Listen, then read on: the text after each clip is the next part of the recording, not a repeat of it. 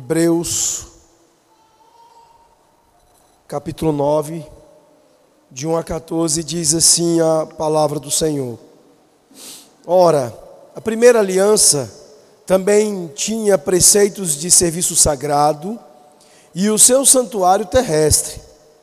Com efeito, foi preparado o tabernáculo, cuja parte anterior, onde estavam o candeeiro e a mesa e a exposição dos pães, se chama o Santo Lugar. Por trás do segundo véu se encontrava o tabernáculo que se chama o Santo dos Santos, ao qual, ao qual pertencia um altar de ouro para o incenso e a arca da aliança totalmente coberta de ouro, na qual estava uma urna de ouro contendo o maná, o bordão de Arão que floresceu e as tábuas da aliança. E sobre ela os querubins de glória, que com a sua sombra cobriam o propiciatório. Dessas coisas, todavia, não falaremos agora pormenorizadamente. Ora, depois de tudo isto assim preparado, continuamente entram no primeiro tabernáculo os sacerdotes para realizar os serviços sagrados. Mas no segundo, o sumo sacerdote, ele sozinho, uma vez por ano, não sem sangue, que oferece por si e pelos pecados de ignorância do povo. Querendo com isto dar a entender o Espírito Santo que ainda o caminho do santo lugar não se manifestou, enquanto o primeiro tabernáculo continua erguido. E isto uma, é isto uma parábola para a época presente. Segundo esta, se oferecem tantos dons como sacrifícios, embora estes, no tocante à consciência, sejam ineficazes para aperfeiçoar aquele que presta culto, os quais não passam de ordenanças da carne, baseadas somente em comidas e bebidas e diversas abluções, impostas até o tempo oportuno de reforma. Quando, porém, veio Cristo, como sumo sacerdote dos bens já realizados, mediante o maior e mais perfeito tabernáculo, não feito por mãos, quer dizer, não desta criação, não por meio de sangue de bodes e de bezerros, mas pelo seu próprio sangue. Entrou no Santo dos Santos, uma vez por todas, tendo obtido eterna redenção. Portanto, se o sangue de bodes e de touros e a cinza de uma novilha, Aspergidos sobre os contaminados, os santificam. Quanto à purificação da carne, muito mais o sangue de Cristo, que pelo Espírito eterno, a si mesmo se ofereceu sem mácula a Deus, purificará a nossa consciência de obras mortas para servirmos ao Deus vivo. Vamos orar, queridos. Senhor nosso Deus, ó Pai Santo, nós Estamos, ó Deus, com a tua palavra aberta, Senhor. E uma vez, ó Deus, que a lemos, nós já somos abençoados. Mas sabemos, ó Deus, que a explicação e as aplicações e o uso que dela faz poderosamente o Espírito Santo pode trazer-nos bênçãos sem medidas, nos abençoar ainda mais, muito mais. E é isso, ó Deus, que nós desejamos para o teu povo neste momento. Nós te clamamos, ó Deus, que o teu Espírito ele maneje-nos na exposição da tua palavra, dirigindo e usando o instrumento mensageiro, e, ó Deus, preparando os corações dos teus filhos e das tuas filhas para que recebam a tua palavra e a recebam, ó Deus, como uma boa semente, em campo bom. Ó Deus, onde seus corações sejam preparados, ó Pai, pelo Espírito, para colher a palavra e acolher para a vida, para que floresça, ó Deus, em seus corações. É assim que te pedimos, ó Pai, é isso que esperamos. Que o Senhor fale conosco nesta noite. É o que te pedimos no nome de Jesus. Amém, ó Deus. Meus irmãos, a nossa sociedade, ela jogou fora a culpa, considerando a culpa uma herança de nosso passado puritano. Algo, segundo a sociedade, a cultura algo de nenhuma utilidade e até mesmo condenável. Nós vemos estrelas de cinema e celebridades não apenas se livrando de sua culpa, mas também indo à TV para se gabar de seus atos vergonhosos. A nossa cultura hoje lida tão pessimamente com o que é condenável e com a culpabilidade humana, que há poucos dias no Spotify, o primeiro lugar era de uma música depravada, de uma cantora brasileira que é uma vergonha em termos de moralidade. Esta, esta é a cultura com a qual nós convivemos. Mas mesmo os cristãos que caem em pecado, eles estão lidando da mesma maneira com a culpa. Eles explicam como eles se sentiram bem consigo mesmos, apesar de seus fracassos e de seus pecados. Eles reclamam de cristãos hipócritas e julgadores que não aceitam as suas deficiências. O tempo todo estão discursando isso como piedade. Mas o fato é que, apesar dos nossos esforços, e são esforços generalizados para se livrar da culpa, para suprimir, para negá-la, nós não podemos afastar a culpa. Um psicólogo chamado Eric Fromm, ele disse o seguinte: é realmente incrível que em uma cultura tão profundamente irreligiosa como a nossa, o sentimento de culpa seja tão difundido e profundamente enraizado como é. Isso é uma admissão. Em uma animação, em um desenho, há um personagem chamado Figby, Senhor Figby. E um outro se vira para ele e diz: Senhor Figby, acho que posso explicar os seus sentimentos de culpa. Você é culpado. Meus irmãos, nós não temos simplesmente como nos livrar da culpa e da culpabilidade por este fato simples. A humanidade está imersa nesse sentimento de culpa por um simples fato: nós somos culpados. O homem carrega em si culpa por ser pecador. A Bíblia nos ensina que a culpa é muito mais do que simplesmente, do que apenas um sentimento ruim. É a verdadeira culpabilidade moral que nos aliena de Deus e nos coloca sob sua pena decretada o castigo eterno no lago de fogo, como diz Apocalipse capítulo 20, versículos de 11 a 15. Mas a mesma Bíblia, a mesma Escritura, também nos diz que Deus providenciou um remédio para a nossa culpa. E este remédio não é a sua negação, esse remédio não é a tentativa de subtraí-la, de suprimi-la. É vital que nós entendamos e nós apliquemos este remédio pessoalmente, porque somente ele de fato livra-nos da culpa. E aqui o autor aos Hebreus ele está prosseguindo é, em falar com aqueles cristãos da igreja hebraica, para deixar claro a eles que seria um erro deixar a fé cristã, mostrando que o sistema sacrificial da antiga aliança que era relacionado à tentativa de remoção da culpa, ele era temporário e imperfeito, e não poderia fornecer uma consciência limpa para os adoradores. Ele argumenta, como veremos, que Deus projetou aquele velho sistema, aquele antigo sistema de sacrifício, para, na verdade, apontar para o sacrifício final, para aquele que é verdadeiramente o remédio para a culpa. O sacrifício do nosso sumo sacerdote, do Senhor Jesus Cristo, que ofereceu-se a si mesmo, uma auto-oferta de seu sacrifício, para obter para nós a redenção eterna e com ela uma consciência limpa para homens e mulheres salvos. O ponto do autor neste texto, meus irmãos, é que o remédio de Deus para a culpa é unicamente o sangue de Cristo.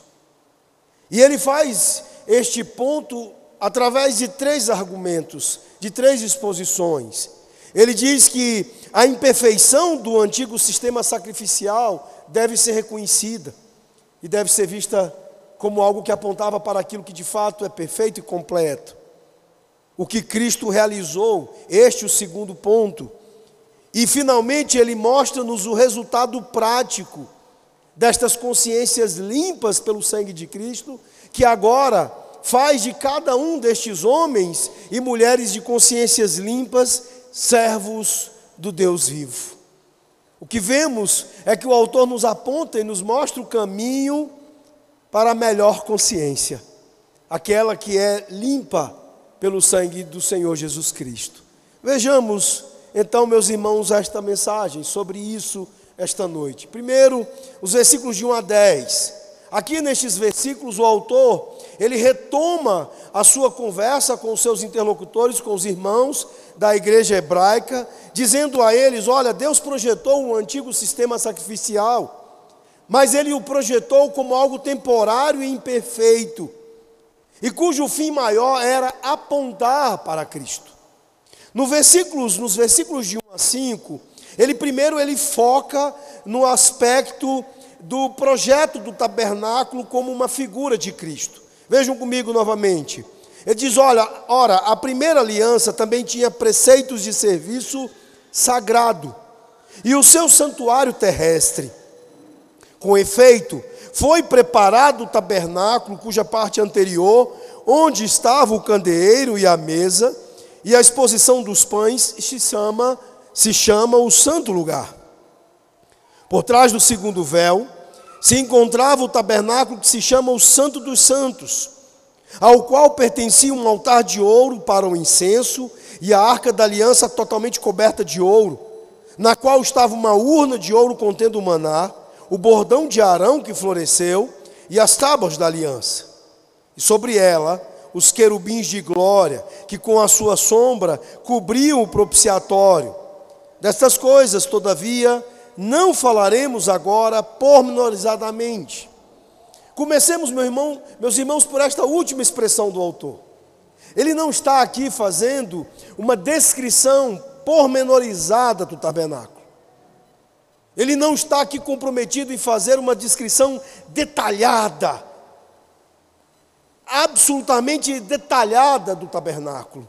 O que ele quer mostrar é é, optando por falar do tabernáculo e não do templo, que o tabernáculo ele estava no centro do culto judaico da antiga aliança, e aqui ele era uma forma imediata de culto logo depois que a antiga aliança foi instituída, foi introduzida em Êxodo 24, 25.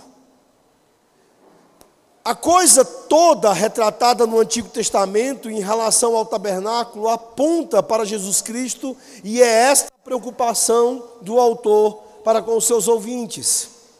Ele quer que eles entendam que o propósito centra-se no próprio tabernáculo, porque ele quer aqui compará-lo e contrastá-lo com o verdadeiro tabernáculo no céu que nós vimos no domingo passado. E ele começa exatamente falando deste serviço no céu, contrastado com o serviço aqui feito neste lugar chamado Santo Lugar do Tabernáculo. Aquilo que nós vimos no domingo passado, como o primeiro argumento dele a respeito de Jesus, como Jesus sendo suficiente porque tinha um serviço suficiente, ele agora começa o capítulo 9 contrastando para dizer: olha, o serviço feito no tabernáculo, ele era incompleto. E ele era insuficiente, ele tinha um propósito. E o propósito dele era apontar para o verdadeiro serviço de que eu falei para vocês há pouco. O serviço de Jesus no céu. Meus irmãos, de todas as especificações que ele escolhe citar, porque, como foi dito, ele não quis aqui ser detalhista, pormenorizado. Ele então ele explica o significado aqui é, apenas em sentido geral. Ele não está preocupado em apontar, por exemplo, o sentido simbólico das coisas que ele resolve mencionar. O ponto é que estas coisas eram temporárias e apontavam para Cristo. Este é o único sentido que ele está preocupado aqui. Mas ele fala de algumas coisas que certamente nós poderíamos explicar porque, pelo restante das Escrituras, elas se, se explicam. Por exemplo, o candelabro que retrata Cristo como aquele que ilumina as coisas de Deus, de Deus através do Espírito Santo. Ilumina aqueles que se aproximam dele. A mesa do pão aqui retrata Cristo como o sustento do seu povo escolhido, a sua comunhão com Ele. O altar de incenso mencionado por ele mostra Cristo intercedendo por seu povo na presença de Deus. São sentidos conhecidos para estes símbolos. Mas o autor nem mesmo quer que você se concentre nos detalhes ou na riqueza de descrições e dos sentidos específicos todos. Ele quer que você se detenha e se concentre no ponto fundamental. O ponto final é que todas estas coisas, em resumo, apontavam para Jesus. Eram temporárias e tinham o propósito de representar Cristo, de apontar para Cristo. A própria arca representava a presença de Deus. A jarra de ouro do maná mostra Cristo como o pão diário do seu povo. A vara de Arão que floresceu, mencionada aqui, mostra Cristo o ramo escolhido acima dos outros, porque somente Ele é vivificante. As tábuas da aliança revelam os santos padrões de Deus para o seu povo. E o autor, então, ele passa a descrever o ritual familiar do tabernáculo nos versículos de 6 a 10, para como ele fez no capítulo anterior, fazer a transição do serviço para o ministério. Então vejam comigo agora, versículos de 6 a 10. Ele diz: Ora, depois de tudo isto, assim preparado, continuamente entram no primeiro tabernáculo os sacerdotes para realizar os serviços sagrados. Mas no segundo, o sumo sacerdote, ele sozinho, uma vez por ano, não sem sangue, que oferece por si pelos pecados de ignorância do povo. Querendo com isto dar a entender o Espírito Santo que ainda o caminho do santo lugar não se manifestou. Enquanto o primeiro tabernáculo continua erguido. É isso uma parábola para a época presente. E segundo esta, se oferecem tanto dons como sacrifícios.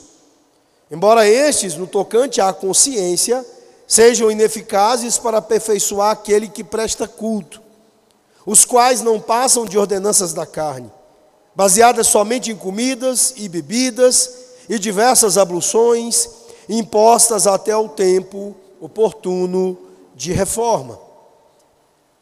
Então ele prossegue para dizer sobre o aspecto temporário e imperfeito desse antigo sistema de sacrifícios, agora argumentando que Deus designou o ministério dos sacerdotes no templo e no tabernáculo como também um retrato da obra de Cristo.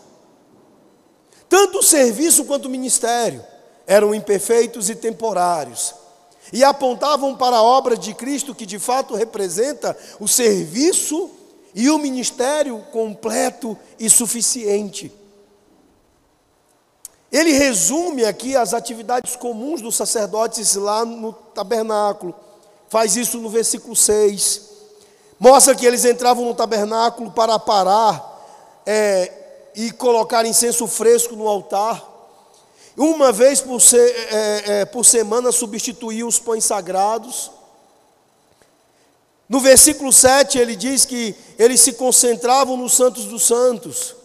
Somente o sumo sacerdote podia entrar ali. E uma vez por ano, no dia da expiação, conforme Levítico 16. E ele menciona que nesse ministério, o primeiro sacerdote oferecia é, sacrifício através de um touro, do sangue de um touro, por seus próprios pecados.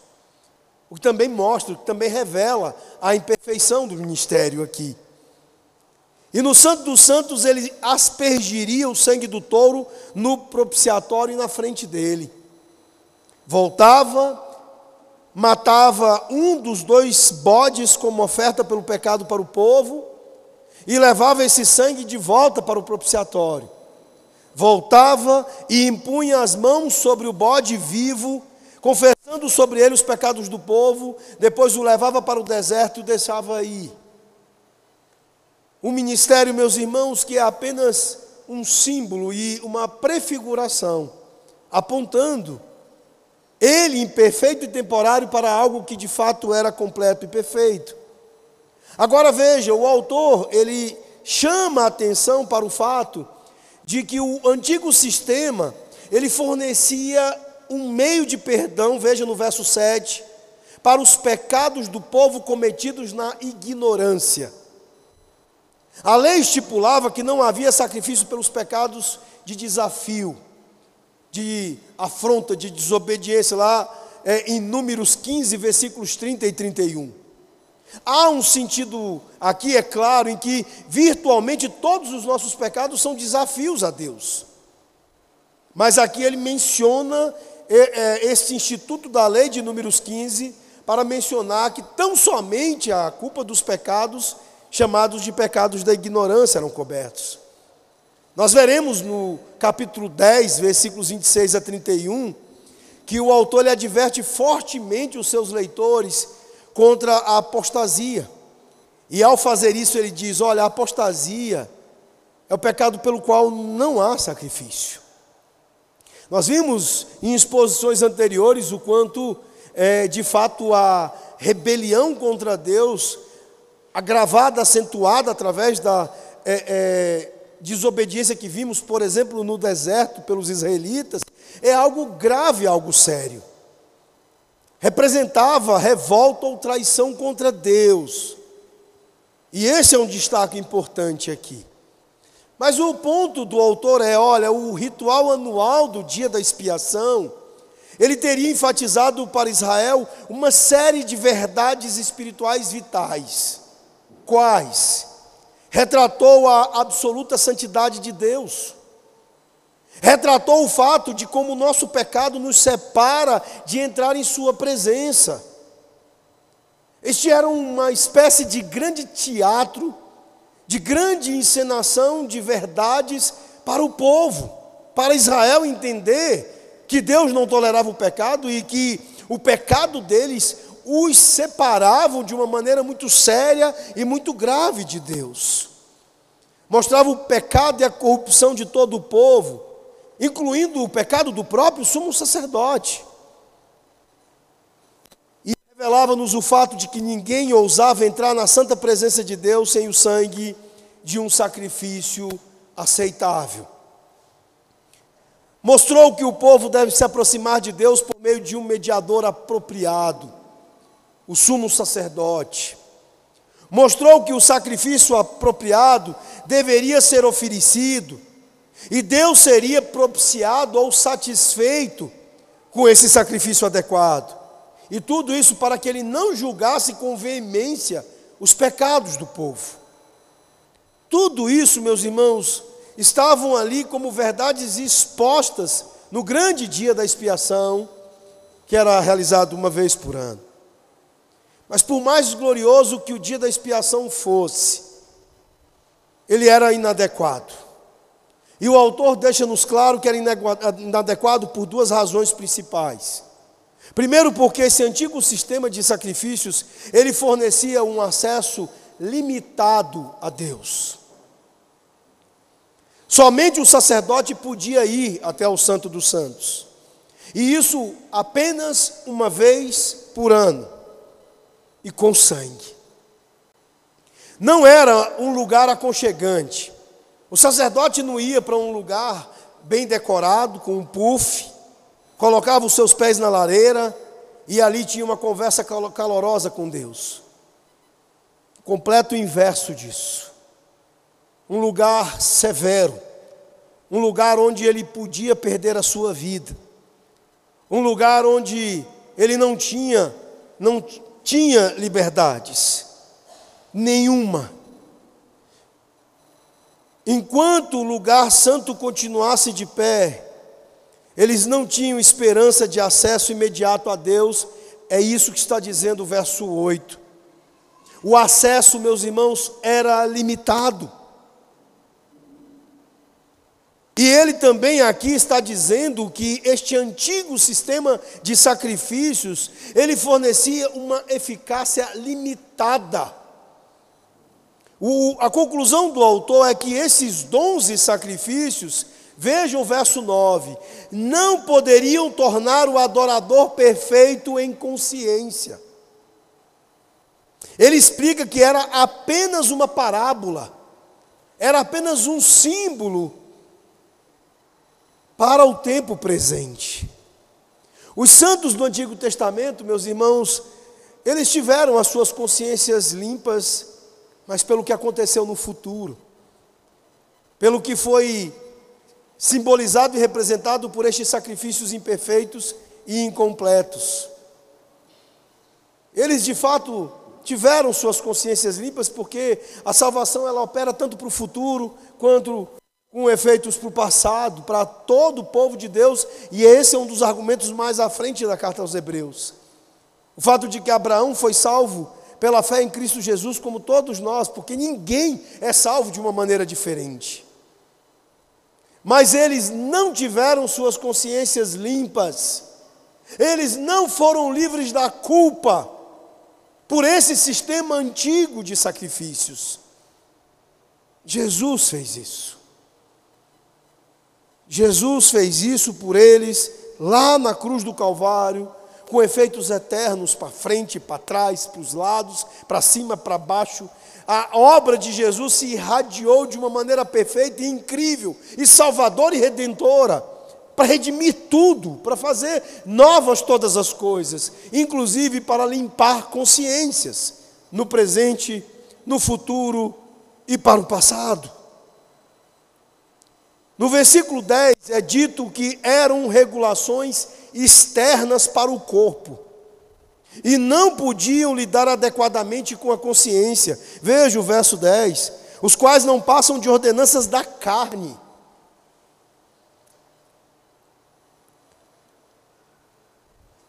Estes sacrifícios, meus irmãos, eram coisas temporárias, impostos até o tempo da reforma, que se refere ao tempo de Cristo. O fato de eles terem se repetido anualmente mostrava a natureza incompleta do perdão que eles proporcionavam. Isso adiava a culpa a cada ano, mas tinha que ser feito de novo, e de novo, e de novo. Portanto, não era uma provisão é, completa e final de Deus para lidar com as nossas culpas. Tudo, absolutamente tudo do sistema antigo apontava para Jesus. Jesus não foi uma segunda onda, ele não foi uma segunda maneira de lidar com as coisas. Tudo no sistema antigo existia tão somente para que naquela época eles tivessem aquilo que os apontava para Jesus. Hoje nós olhamos para o passado e nós olhamos para o passado com o Evangelho, que nos leva até o Calvário e até aquele dia em que Jesus fez a sua grande ópera de salvação em nosso favor. E estes homens e mulheres tinham o sistema sacrificial antigo como uma grande seta que apontava para este mesmo lugar, para o Calvário, só que para o futuro. E isso nos leva então a, aos versículos 11 e 14, onde ele deixa claro, onde ele argumenta veementemente de novo com estes irmãos aqui: olha, não voltem aos rudimentos do judaísmo, permaneçam com Cristo, porque o sangue de Cristo obteve redenção eterna e consciência limpa para nós. Enquanto celebridades e famosos eles tentam suprimir a culpa, negando-a, enquanto estão completamente condenados. Aqueles que vêm a Jesus, aqueles que estão em Cristo, estes sim de fato estão com consciências limpas. Há uma história sobre Pol Pot. Pol Pot foi um dos maiores sanguinários da história da humanidade, um ditador terrível. Ele matou em torno de 7 milhões de pessoas o ditador do Camboja, o Pol Pot, líder comunista, ele matava pessoas sem muitos motivos. Ele matava pessoas que eram inimigos do sistema, mas ele também ordenou absurdamente mortes como a de todas as pessoas que usavam óculos. Ele simplesmente, do nada, ele surgia com a sua perversidade, a sua maldade, e ele dizia: Vamos executar agora todos aqueles que usam óculos. E Pol Pot, morto em 1998, entrevistado, ele disse para alguém, para um jornalista: Eu morro de consciência limpa. Um homem perverso, sanguinário, cruel, que acreditou, como a sociedade acredita, como as celebridades acreditam, que lidar com uma culpa é simplesmente obliterá-la, negá-la, é simplesmente esquecê-la, é simplesmente fingir que não há condenação sobre eles. Eles não são diferentes de Pol Pot. Eles estão enganados. Somente o sangue de Cristo obteve redenção eterna e através dela, somente o sangue de Cristo limpa consciências. Somente Ele obteve consciências limpas para aqueles a quem redime. Cristo, meus irmãos, Ele fornece acesso completo a Deus e Ele fornece serviço e ministério eficazes. Por isso Ele limpa nossas consciências. Nos versículos 11 e 12, o autor, ele agora, mostrando a superioridade de Cristo em relação ao antigo sistema, ele fala do acesso completo ao Santo dos Santos celestial. Ele diz no verso 11: Quando, porém, veio Cristo como sumo sacerdote dos bens já realizados, mediante o maior e mais imperfeito tabernáculo, não feito por mãos, quer dizer, não desta criação, mas algo celestial. E no verso 12, não por meio de sangue de bodes e de bezerros, mas pelo seu próprio sangue, entrou no Santo dos Santos, uma vez por todas, tendo obtido eterna redenção. Meus irmãos, aqui ele está se referindo, quando ele diz não feito por mãos, ao verdadeiro tabernáculo que é a própria presença de Deus. A questão é que Cristo não foi apenas um santo dos santos terreno. Ele está no próprio céu, do qual o tabernáculo terrestre era apenas uma imagem, uma prefiguração. E Cristo não tomou o sangue de bodes e bezerros para aspergir no altar. Ele está lá através do seu próprio sangue, do seu alto sacrifício. Em contraste, meus irmãos, com o que precisava ser feito de novo e de novo, todos os anos. O autor ele diz que ele fez isso de uma vez por todas. Ele obteve eterna redenção de uma vez por todas. Ao afirmar isso, ele está dizendo ele está afirmando que em Cristo nós temos uma completa redenção. A completa supremacia e finalidade do sangue de Cristo sobre o antigo sistema que é decretada pelo autor. Nada há que nós possamos fazer ao que Cristo fez. Não apenas aqueles que estão voltando a rudimentos judaizantes, a rituais e práticas do antigo sistema, mas a toda forma de autojustiça, toda forma pessoal de aplacar a culpa, de aplacar uma consciência pesada. Nós não precisamos de nada disso. Nós não precisamos de nada daquilo que o legalismo clama sobre nós. Nós não precisamos acrescentar as nossas obras. Cristo simplesmente forneceu tudo, é 100% com Ele. Você não precisa contribuir com nada, você não pode acrescentar nada. Ele, Ele somente fez tudo de uma maneira completa. Por meio dele nós temos um acesso completo e direto a Deus e uma consciência limpa. Nos versículos 13 e 14, ele fala da eficácia completa do sacrifício de Jesus. Ele diz, portanto, se o sangue de bodes e de touros e a cinza de uma novilha aspergidos sobre os contaminados os santificam, quanto à purificação da carne, muito mais o sangue de Cristo, que pelo Espírito eterno a si mesmo se ofereceu sem mácula a Deus purificará a nossa consciência de obras mortas, para servirmos ao Deus vivo. O sangue de touros e cordeiros e as cinzas aqui de uma novilha mencionadas pelo autor, além da referência ao dia da expiação, é uma referência a Números 19, versículos 1 a 13. Havia um ritual de purificação adicional caso a pessoa tivesse se contaminado com cadáveres. E por isso ele menciona aqui o ritual da novilha vermelha. Era um ritual específico para pessoas contaminadas a partir do contato com cadáveres. E ele está dizendo, olha, se esses rituais eles podiam purificar a carne, quanto mais o sangue de Cristo nos purificará das obras mortas, a sua consciência para servir ao Deus vivo. A diferença, meus irmãos, aqui era infinita entre a obra de Cristo e o sistema antigo de sacrifícios.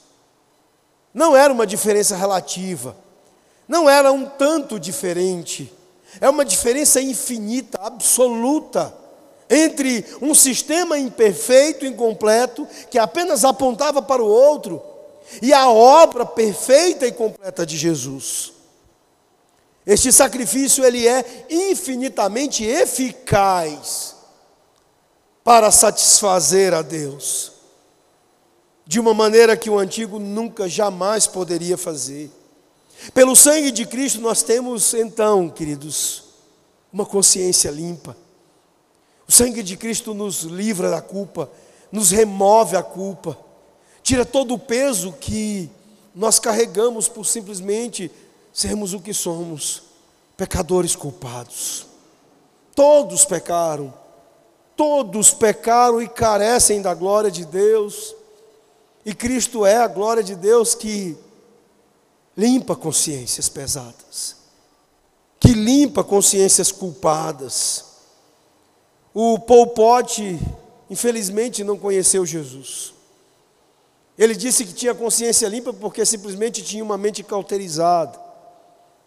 Era um homem perverso que simplesmente não tinha consciência da sua perversidade. Agora veja, parte da obra na regeneração é trazer a sua santa lei para os nossos corações e nos fazer perceber aquilo que Popote não conseguiu perceber. De modo que quando somos regenerados, nós somos tomados de arrependimento, porque nós percebemos a maldade que carregamos, nós nos desesperamos de qualquer tentativa de nos auto-justificar.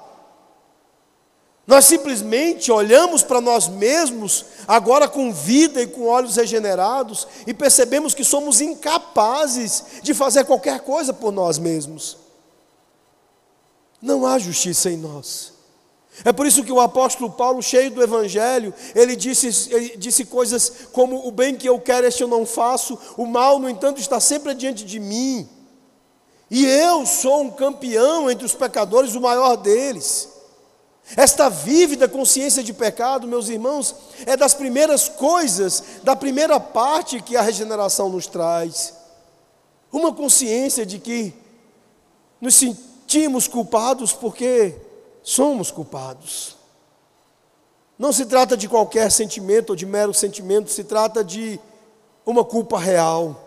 Nós somos pecadores, todos nós pecamos, todos somos culpados. E como nossa culpa pode ser removida e a nossa consciência pode ser purificada? Somente em Cristo, só em Jesus, somente através do sacrifício de um substituto aceitável 1 de Pedro, capítulo 3, versículo 18, é exatamente isso que o apóstolo nos diz. Ele diz: Pois também Cristo morreu pelos pecados, uma vez por todas, o justo pelos injustos, para levar-nos a Deus.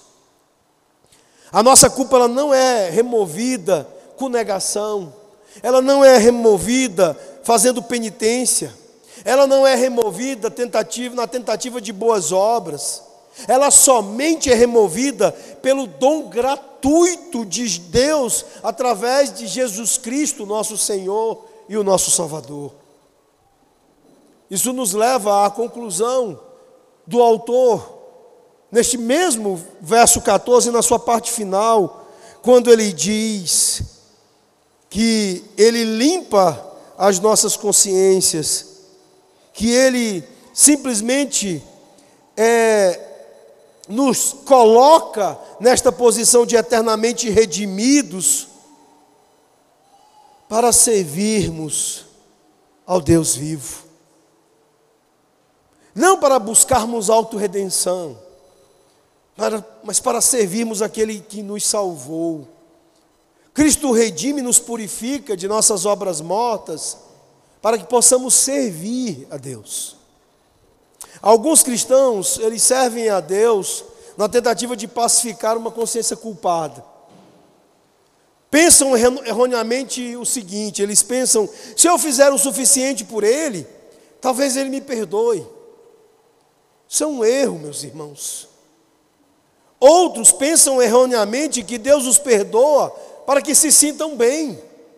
Isso também é errado, e as duas coisas são erradas porque elas têm o foco em si mesmo.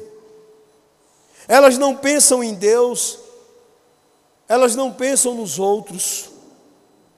O correto é você pensar, o autor está dizendo da seguinte maneira: Deus me perdoou por sua graça, através do precioso sangue de seu filho, e agora por causa disso eu estou livre, livre para servi-lo, livre para fazer coisas que são agradáveis a Ele livre para amá-lo porque ele me amou. Há três sentidos que o autor quer corrigir na nossa maneira errada de pensar aqui. A primeira, quem faz estas obras mortas é pessoa que está morta em seus pecados, estão separados de Deus, então estas obras não poderiam ter qualquer valor diante de Deus. Segundo, porque são obras essencialmente estéreis, improdutivas, porque feitas por alguém morto. E em terceiro lugar, porque elas próprias terminam em morte espiritual. Se as pessoas fazem estas obras pensando que vão ganhar a vida eterna, mas se a vida eterna só pode ser ganha em Cristo Jesus, que morreu para nos salvar, então a ideia dessas pessoas é de que Jesus morreu desnecessariamente. Tudo isso está errado e tudo isso é morte sobre morte. Mas os nascidos de novo, aqueles que de fato nasceram do Espírito, aqueles que de fato confiaram em Cristo inteiramente, 100%, e mais nada não ser Ele, nós oferecemos nós mesmos como sacrifícios vivos ao Senhor Jesus. De maneira que quer comamos quer bebamos ou façamos qualquer outra coisa, o desejo do nosso coração é unicamente de fazer para a glória do nosso Cristo. De ver a nossa vida diária se tornar um grande ato de adoração e de louvor ao nosso Senhor Jesus Cristo. Vivemos inteiramente por gratidão a Ele por tudo que Ele fez.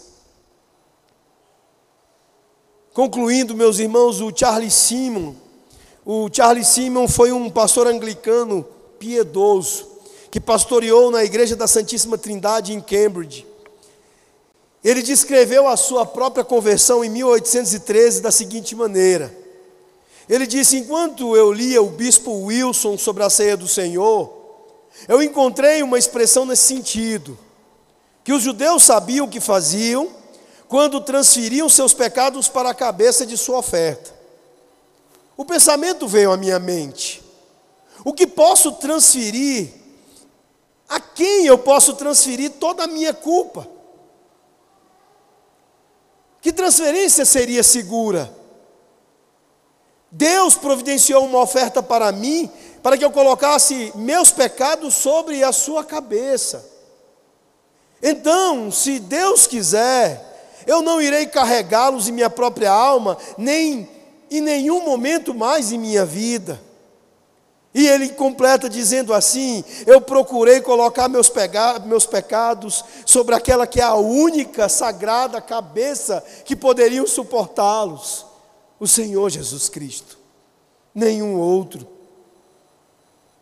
Simeon está falando simplesmente do erro terrível, do erro de morte, de querer colocar, confiar a expiação dos seus pecados em outra coisa, em outro lugar, em outra pessoa que não seja Jesus Cristo. Se você não fez isso, você é verdadeiramente culpado diante de Deus e você caminha para o seu próprio julgamento porque há culpa em você. Você peca, você pecou e você continuará pecando. Mas nesta noite você está vendo que o remédio de Deus para a sua culpa, o sangue de Cristo, está, à sua disposição para te dar um acesso completo a Deus e para te fornecer um ministério eficaz, com a consciência limpa que só Jesus pode te dar, você agora pode servir ao Deus vivo. Que Deus o abençoe nisso, que Ele o abençoe, que Ele te dê a graça de confiar em Jesus, de descansar em Jesus para lidar com a sua culpa para lhe dar uma consciência limpa. Que Deus os abençoe